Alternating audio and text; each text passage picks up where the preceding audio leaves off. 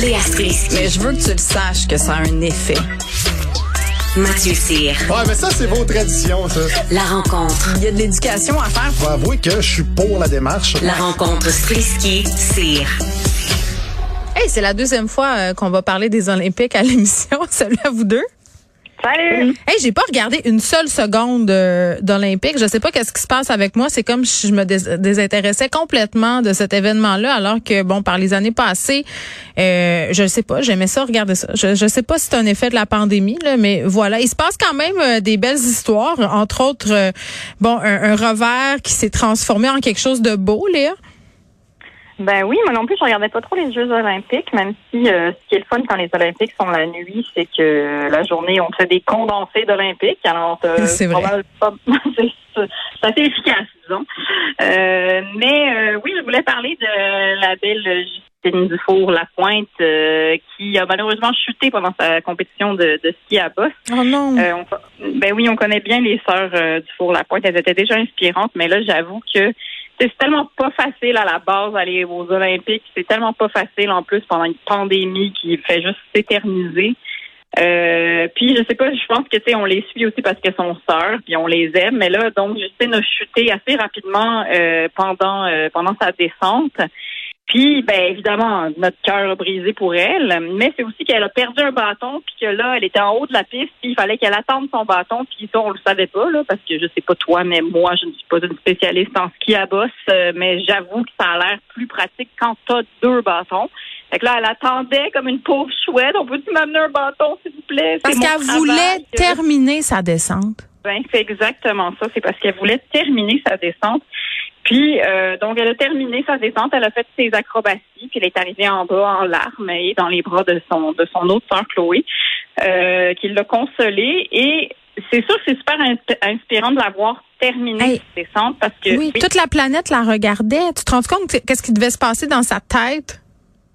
Ben c'est ça, puis c'est là où est-ce qu'on voit que les athlètes sont quand même assez drillés à cette espèce de je peux pas abandonner, puis il faut que je continue mon, mon, mon rêve olympique. Puis c'est ça qui est très inspirant. Puis tu sais, en ce moment, on n'a pas les plus beaux exemples d'humains autour de nous. Là, la pandémie, généralement, ça fait ressortir un peu le pas beau chez les gens. Mais euh, de voir une Justine sur la pointe, c'est envoyer assez humblement le message de relève-toi puis descends, même s'il y a un milliard de personnes qui te regardent. Oui. Moi, je trouve ça plus inspirant qu'un James Awad qui te dit de never give up. Tu vois? Je Ben, crois oui. beaucoup plus. Je crois beaucoup plus au never give up de Justine, disons, puis on dirait que j'en avais besoin parce que je suis tannée des never give up d'Instagram. Ça, c'est un vrai never give up, tout le monde, OK? Fait que tu te relèves, t'attends ton bâton, puis tu descends. Fait que voilà. Tellement, Merci. tellement. Merci pour cette histoire d'avoir attiré notre attention euh, là-dessus. Mathieu, est-ce que tu l'as vu courser, euh, Justine Four-Lapointe? Ben, j'ai vu la reprise. euh, j'ai pas vu, j'ai pas vu ça parce que j'étais pas debout à 3h50. Non, non, mais je parle de la vidéo.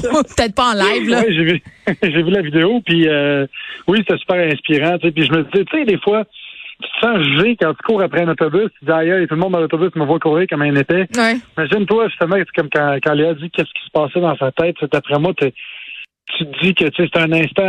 Tu vas pas souvent aux Olympiques dans ta vie, fait que tu profites de chaque seconde. C'est vraiment ce qu'elle a fait. Puis, wow, vraiment, vraiment, c'était fort. Une autre belle histoire, c'est celle de Maxence Parot. Oui, Maxence Parot, écoute, euh, au Maxence Parrot, comme disent euh, les Américains, Oui. c'est un snowboarder de 27 ans qui a une carrière de fou. Il a un talent incroyable. Il a gagné six fois lors euh, au Big Air, des, des Extreme Games Big Air. Et le 7 février 2019, c'est-à-dire trois ans jour pour jour avant aujourd'hui, Maxence était alité, puis il luttait contre un lymphome de Hodgkin. Hum. Ben attends, il avait accordé à l'époque une entrevue à mon collègue Mario Dumont. On l'écoute. Quand on m'a annoncé que j'avais cancer, euh, la, ma première réaction, ça a été de demander si on pouvait euh, repousser le traitement de quelques semaines pour au moins aller aux Games qui, Ah, euh, qui vont se passer la, la semaine prochaine. Mais j'étais un peu innocent face à ce que le cancer, euh, à ce que le cancer est. Puis quand le docteur euh, m'a expliqué vraiment que, que si on traite pas un cancer, on en meurt en ligne, euh, c'est sûr que là, j'ai commencé à prendre ça pas mal plus au sérieux. Puis euh, j'ai voulu commencer le traitement le plus tôt possible.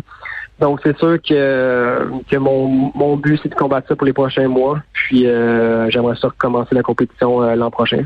Je trouve que ça rebondit bien sur ce que tu as dit, Léa, à quel point les athlètes sont drillés. Tu sais, lui, sa première pensée, ça a été je veux compétitionner. Ben oui, oui. puis on peut-tu on peut-tu dire comment, je- tu sais, on était tous un peu comme si nécessaire là, d'avoir des Jeux olympiques en plus en Ouais. Chine pendant la pandémie, mais j'avoue que ça fait vraiment du bien d'entendre parler d'autres choses. Oui. Mathieu, mais, mais c'est une histoire particulière quand même parce que c'est un grand champion, tu l'as dit, et là, il revient en force. Là. Oui, moi, il y a, il y a trois choses que je retiens là-dedans, euh, entre plusieurs autres. là. Euh, premièrement, il- il- quand il était malade, il pouvait faire 12 traitements de chimiothérapie en six mois. Euh, pour ceux et celles qui en ont déjà fait, ça hypothèque énormément la santé. Il n'y avait plus de cardio, plus de muscles, il n'y avait plus d'énergie.